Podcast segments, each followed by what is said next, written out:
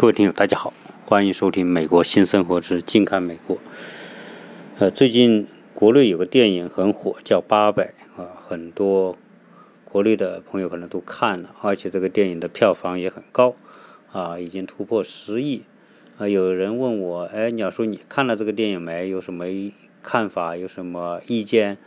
我说这个电影呢，我首先啊，坦率讲，我是没看。啊，没看的原因，当然现在这个时候美国的疫情那么严重，我们也不会去电影院看这些电影。第二呢，啊，这种美国的国内的电影，在美国呢，当然始终它不会是热门。啊，以前中国也有很多电影拿到美国来播放，哈，全球同步播放，包括一些中国题材的一些重大的啊爱爱国题材的这个电影啊。在这边呢，基本上就是华人看啊，老美是不会有兴趣看的。呃，加上这个《八佰》这个电影呢，是一个抗日题材的电影啊。当然啊，抗日这个题材是一个永恒的话题，因为它是中国人心中的一个永远的一个伤痛。呃，而且离现在也不是很远，加上啊。历来，不管是从教育的层面，从宣传的层面，抗日这个题材，对于中国来说，它永远是一个正义的一个话题。所以呢，你怎么拍都可以。因此，中国就出了很多各式各样的抗日电影啊、连续剧等等哈。呃，国内我们把它叫做神剧啊。这种抗日神剧呢，当然我们国内很多呃很多人看啊，大家也很嗨。啊，也觉得很享受。为什么享受啊？因为，因为，因为这个很很解恨嘛。啊，因为抗日这个过程对于中国来说啊，是一个非常痛苦的经历。呃，痛苦到什么程度呢？你想想，整个抗战经过八年，实际上如果要从七七事变之前啊，我们说这个。在东北的这个啊，日本所挑起的这些事端开始，实际上就不止八年了啊。那十几年的这个中日的战争，中国付出的代价特别大啊。你想想，这个整个这个正式的抗战八年当中，整个中国除了西部和西南。没有啊，日军没有踏足之外，那整个的东北、华北、华中、华东，直到华南，你想一想，整个大半个中国都被日本控制，而在这个过程当中，遭受的生灵涂炭，遭受的各种损失，啊，是那是无法估量啊！就人员损失，中国抗日战争。那整个伤亡两千多万，啊，这个数字是非常巨大的，而且这这个两千多万都是什么发生的？都是日本在中国的领土上，啊，而且很多这些死伤的都是无辜的中国的老百姓。那你说啊，我说无辜哈，当然大家都说这些，因为你是军事战争，那普通老百姓不就受受害了？啊，那我们说他是无辜。受到伤害，当然，啊，这个状态啊，那普通老百姓要不要啊？你说有没有责任？当然啊，主要还是当时的这个政府的责任啊，国民政府蒋介石，那对于整个抗日的态度啊，基本上来说啊，是一开始就是以这种妥协和退让的方式啊，所以。张学良才会有从东北撤退到西北，对吧？然后东北整个东北就就拱手让给日本人占领，啊，那日本人的野心可不是说啊，你给我东北就可以了，因为日本有一个巨大的野心，就是整个亚洲，他要控制整个亚洲，啊，不光是东亚、南亚全部要控制，甚至要染指整个太平洋。那这么大范围的这样一种野心，怎么来的？啊，这个就要讲到早年的日本明治维新啊，日本近代化过程啊，日本学习欧洲的工业啊，工业商业的这种改革，也就是工商业啊，所谓的脱亚入欧啊，亚洲是个农业体系，它要进入欧洲的工商业体系。那经过明治维新，日本的二三十年的改革啊，这个基本上就是三十年时间啊，日本就快速的发展和崛起。而这个崛起呢，在当时的亚洲环境之下，那绝对是啊这个唯一的啊。中国还处于被欧洲列强侵略的状态，朝鲜是也是这样一个状态。那日本。一崛起，那自然很快就比中国、比朝鲜要强。那自然它强，那它就会有野心啊！而且两件事情啊，催生了日本的野心的膨胀。第一就是甲午海战。那甲午海战，我们知道，这个满清政府的北洋海军全军覆没，然后签订了。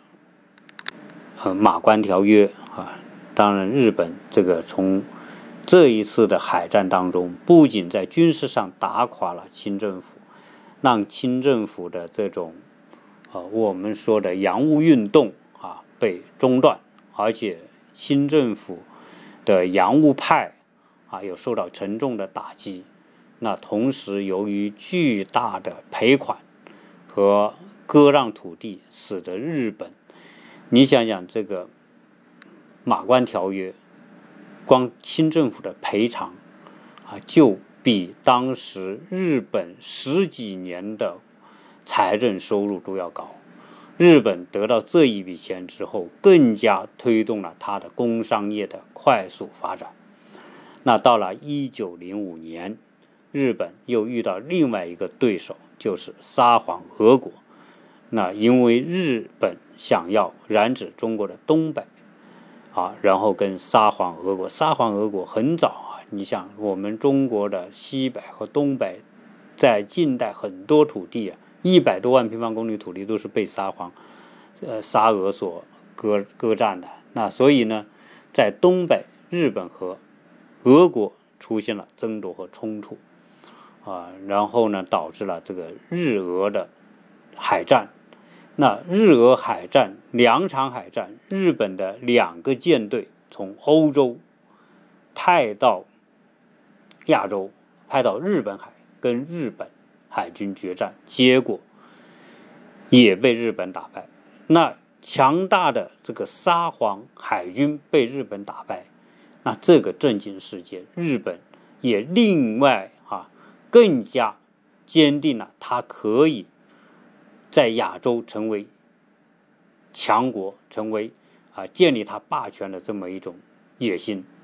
啊，所以从那之后，日本就开始一直首先要拿下的就是啊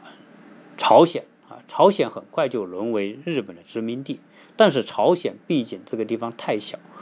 日本盯着的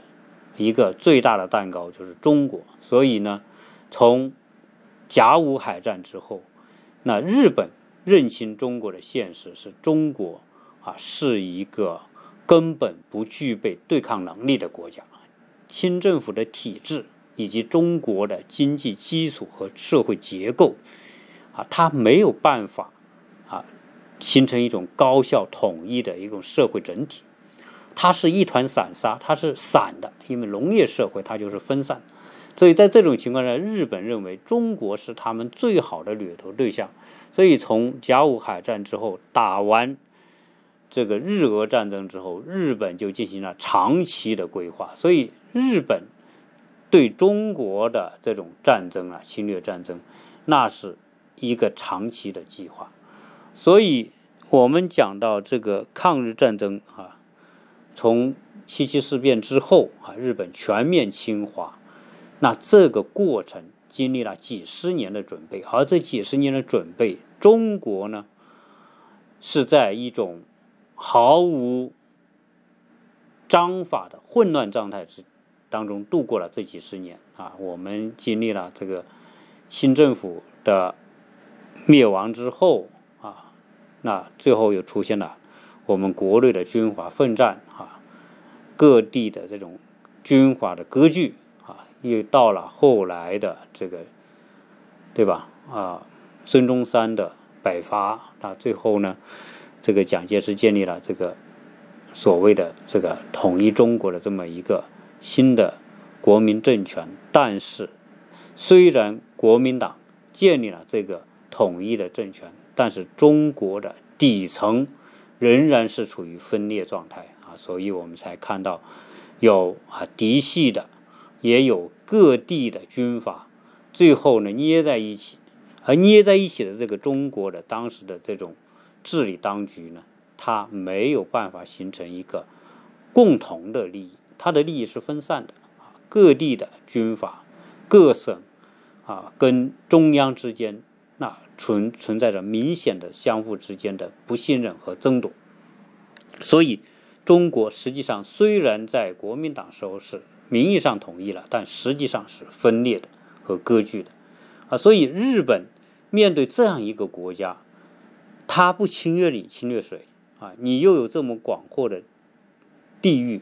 丰富的资源啊？如果日本要在整个亚洲太平洋建立它的霸权。它的最大的后方和补给基地就是中国，啊，所以日本对中国的侵略的规划是一个长期过程，啊，最后呢，在一九三七年，那么全面实施他的灭亡中国的计划，所以才会有我们说的这个啊淞沪会战，啊，那么八一三事变，而这个电影呢，讲的就是。八一三事变、淞沪呃淞沪会战整个过程当中的最后一个阶段，就是所谓的这个四行仓库保卫战啊。为什么要搞这么一个保卫战啊？当时啊，面对日本的进攻，国民党军队蒋介石不得不调动他的这个。正规部队来面对，因为日本强大的日本，不仅他这个几十万军队，而且还有完善的海军和空军的协同作战，所以在那种情况之下，国民党他只有陆军，他没有海军，也没有空军，啊，所以基本上在这种对决过程当中，完全处于这种不平衡状态。我们啊，唯一能够依赖的就是人海战术啊，我们人多。而日本整个军队来说，他人没有中国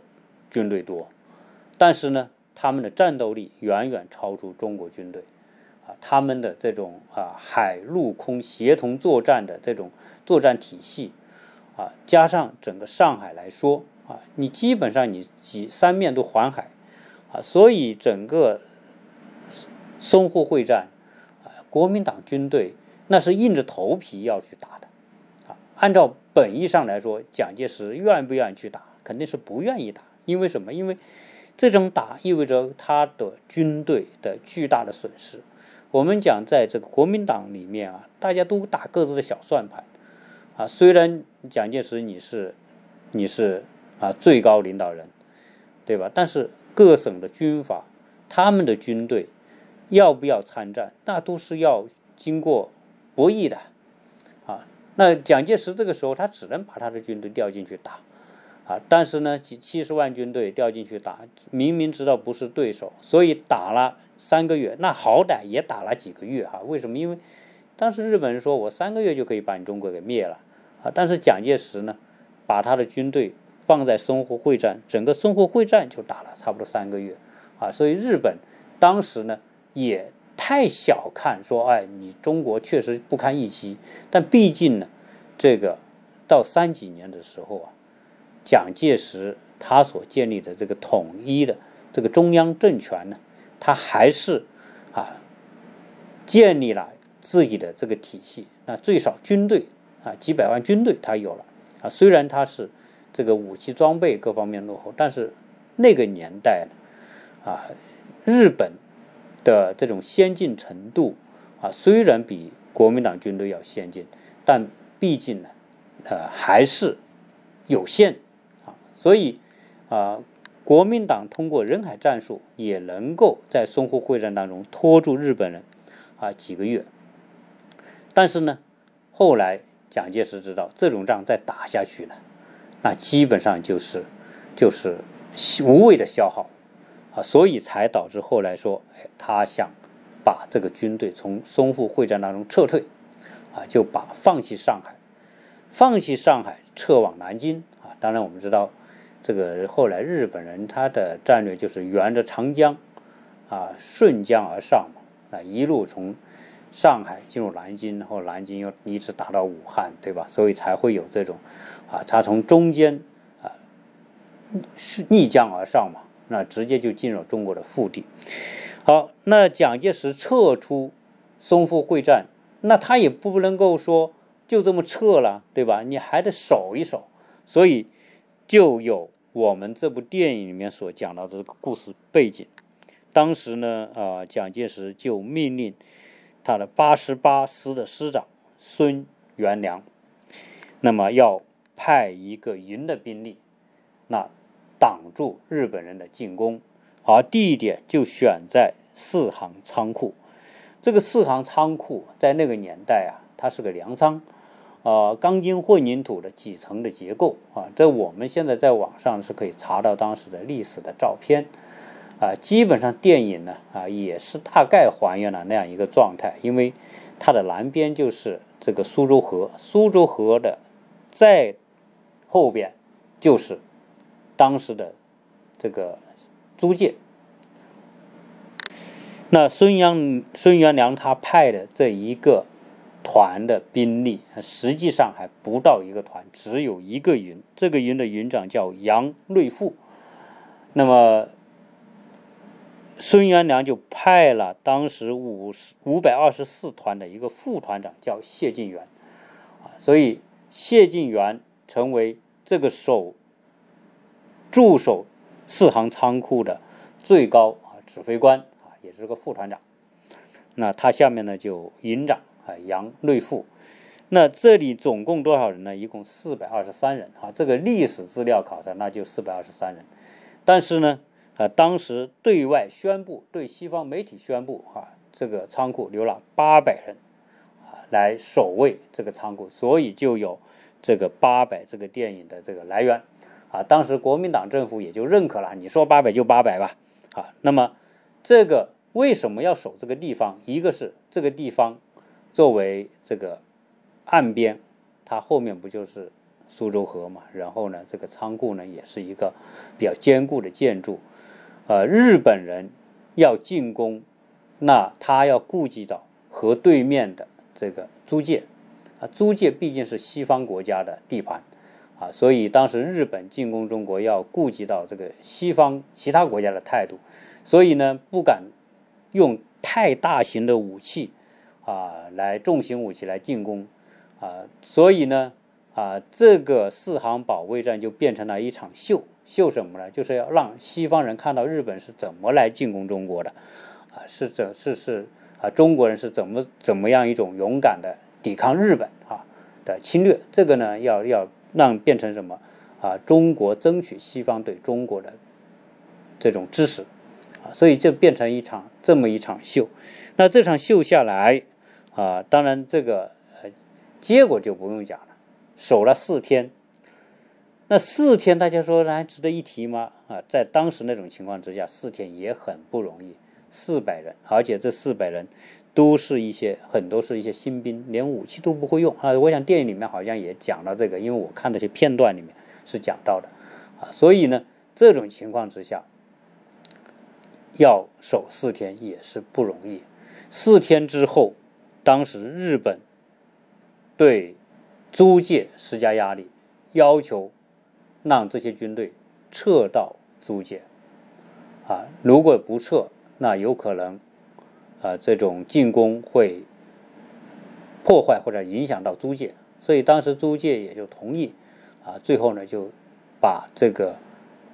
守卫四行仓库的这些军队就撤到了租界，撤到租界，同时呢，他们的武器也给缴械了。那就变成什么呢？变成实际上就变成不是战俘的战俘，因为租界搞了一块地方，就把他们安顿下来，啊，他们武器也给上交了，啊，就变成什么呢？变成租界里面的我们说的这个孤军营，啊，那实际上呢，这个这个八百这个电影里面的讲了这四百多位这个国军战士，那就在租界的这个孤军营里面。当然后来呢，这个呃。珍珠港事变之后啊，这个租界就被日本人接管了啊。接管之后，那么这些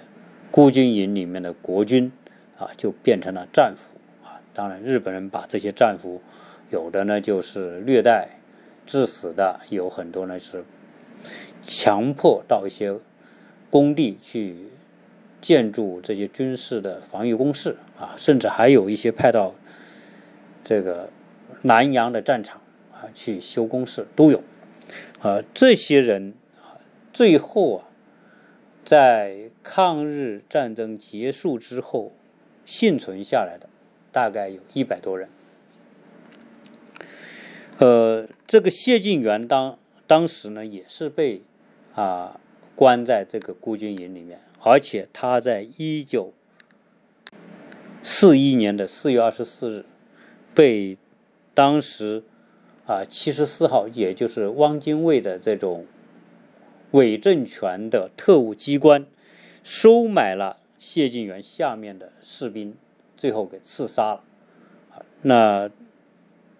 呃，谢晋元死后呢，啊，当然啊，国内的上海很多市民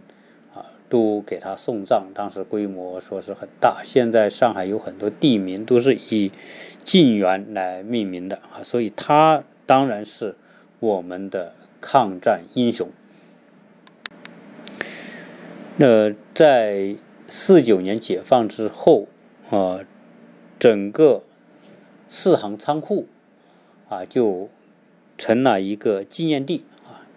纪念这种抗日战争的一个一个英雄事迹的一个纪念地。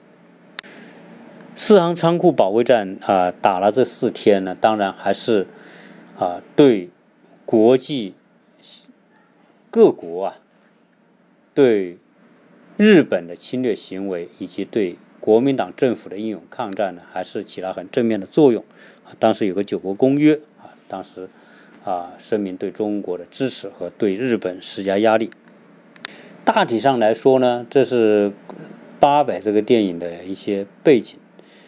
呃，我们讲整个的抗日战争啊，国民党和日本进行了好几次大规模的会战啊，除了淞沪会战，还有这个武汉会战、长沙会战、衡阳会战，对吧？这这有很多一系列的会战，呃，对于这个拖住日本，那当然还是起了作用啊。所以中国的整个抗战呢，是整个太平洋战争的一个重要的组成部分。那今天这个电影呢，我也想啊，让我联想到当今的一些形势。现在啊，这场电影的播出和当前的形势有没有什么关联？当然，我我想可能不一定有什么直接关联哈。你说现在中美之间的这种关系、这种对抗和冲突，呃，这个电影是不是有某一种？或者某一种影射，那我想我也不知道，啊，有或者没有都有可能。但是呢，啊，从目前的这种中国和美国的这种对抗关系来说呢，呃，实际上我们也是面临着一些啊，类似于当时抗日战争的这种保卫战的这么一种局势，啊，只是说现在的我们的保卫战和。抗日时期对日本的那种保卫战，它不是同一种啊形式啊，但是呢，在有一些方面呢，是否有有某种相似？你比如说啊，现在应该是啊，美国对于中国采取一种全面进攻的姿态啊，这种进攻姿态是一波接一波，对吧？从贸易战，这是一大波，贸易战之后呢，就是科技战啊，科技战也就是说啊。这个美国要摧毁中国在科技领域里面啊取得成功的这样一种可能性啊，因为一旦中国获得了科技领域的优势，实际上呢。啊，对美国来说，那是绝对不是什么好消息，所以它不能让中国在一些关键的科技领域里面取得成功，才会有我们知道的所谓的中中兴事件和华为啊事件。实际上，中兴和华为啊，我们也可以理解为什么？理解也可以理解为一种保卫战啊，就和当时的淞沪淞沪保卫战是一样的，因为我们要。守卫我们的阵地啊！你现在中国好不容易在科技领域里面，对吧？取得某一种突破，甚至某一种领先，特别是在五 G 这样的基础性的科技领域里面，因为通信是可以承载很多啊未来延伸的东西，所以它是一个基础性的领域。如果通信领域里面中国在五 G 全面赶超或者领先的话，那美国是绝对不能接受的，所以这也是美国为什么要倾全国之力去打压中国一个公司的一个原因。所以就面临说中国不得不啊实行这种保卫的姿态。但是呢，我们知道现在的这个关于芯片之战啊，就相当于说是一个大的保卫战里面的一个核心的领域一样啊。那我们面临着。在芯片领域的保卫战，因为现在美国对中国所采取的封杀啊是哦全方位的，完全是不给你留任何空间和余地。那这个时候怎么办？当然，我我在把这两件事情放在一起来谈啊，仅仅是我个人的某一种啊联想吧。那大家可能不一定认同啊，我觉得也没关系。啊，我只是觉得啊，这个这种背景之下播这种电影，嗯，不管你愿不愿意啊，这种联想都是呃容易产生的。啊，那实际上呢，中国呃在关键的对美的这样一种经济和科技战叠加的这种情况之下，啊，实际上这是一种非军事冲突的战争啊，所以。啊，我们把它分解来看，应该就是这样。那今天呢，中国啊面临的一种压力啊，这种压力呢啊是来自于啊，实际上你说贸易方面啊，贸易赤字、贸易平衡，美国要要要要逼你来减少贸易赤字等等这些东西呢，都是啊都不是关键的啊，因为啊关键的是什么？关键的是，在下一个阶段，中国能不能够获得某些优势？那我们也想到说，我们过去这四十年的赶超之路啊，走到今天，可以说我们取得了巨大的成就。但从另一个角度来说，我们也似乎走进了一个死胡同啊，因为。我们这四十年，特别是在科技领域里面的赶超，啊，我们都是踏着别人的路在走。也就是说，这些路都是别人摊开的路，别人修的路，别人修的桥。所以呢，他们这些路和桥，以前呢我给你过，对吧？我们说我们所用到的美国的一些创新科技，从互联网的。那么到美国的这些很多的这些系统的应用，啊，美国人都是说我给你用啊，一开始都是免费，到后面就不免费了，啊，我们要啊付高额的费用，但是现在看来呢，看着你在某些方面要后来居上的前提之下，他给你用的机会都不给你，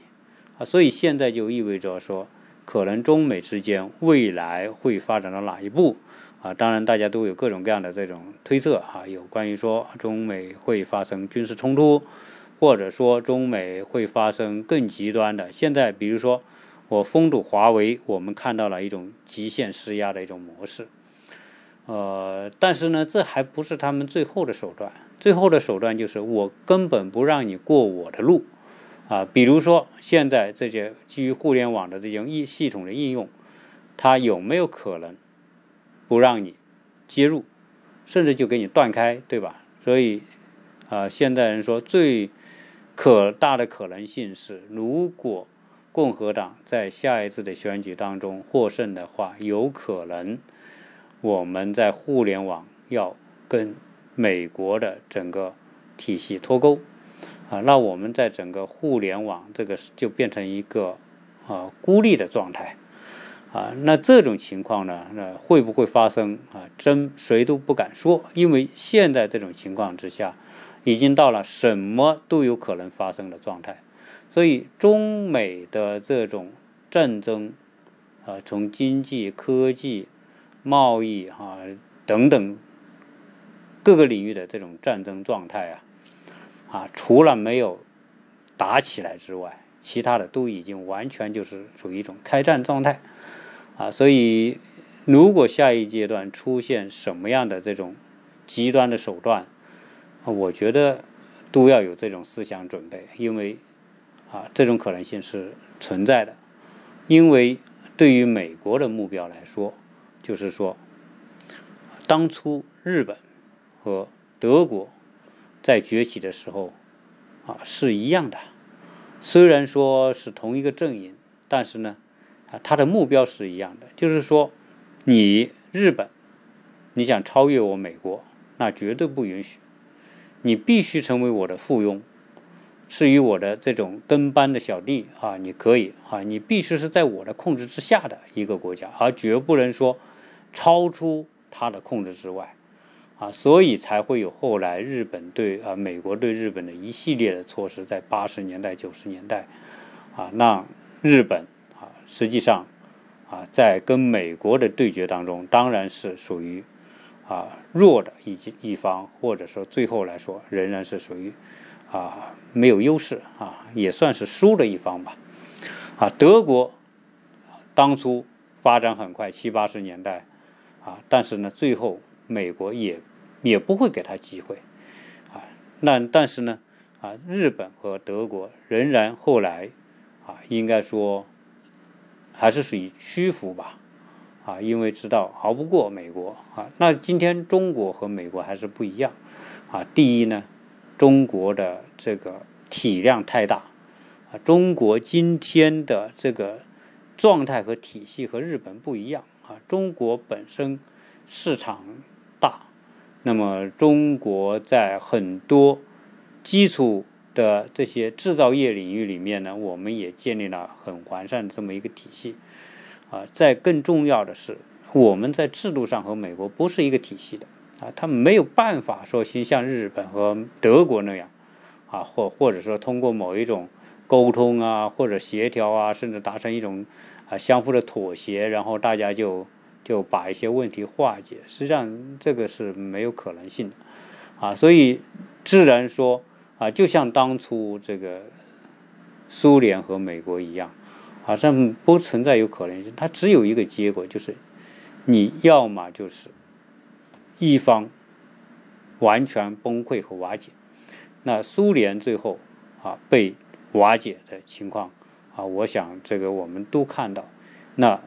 美国对于中国，我想啊很大的可能性是如同当初他对苏联，就是说他的目标非常明确啊，你这样一个国家，你的体量以你今天这种状态。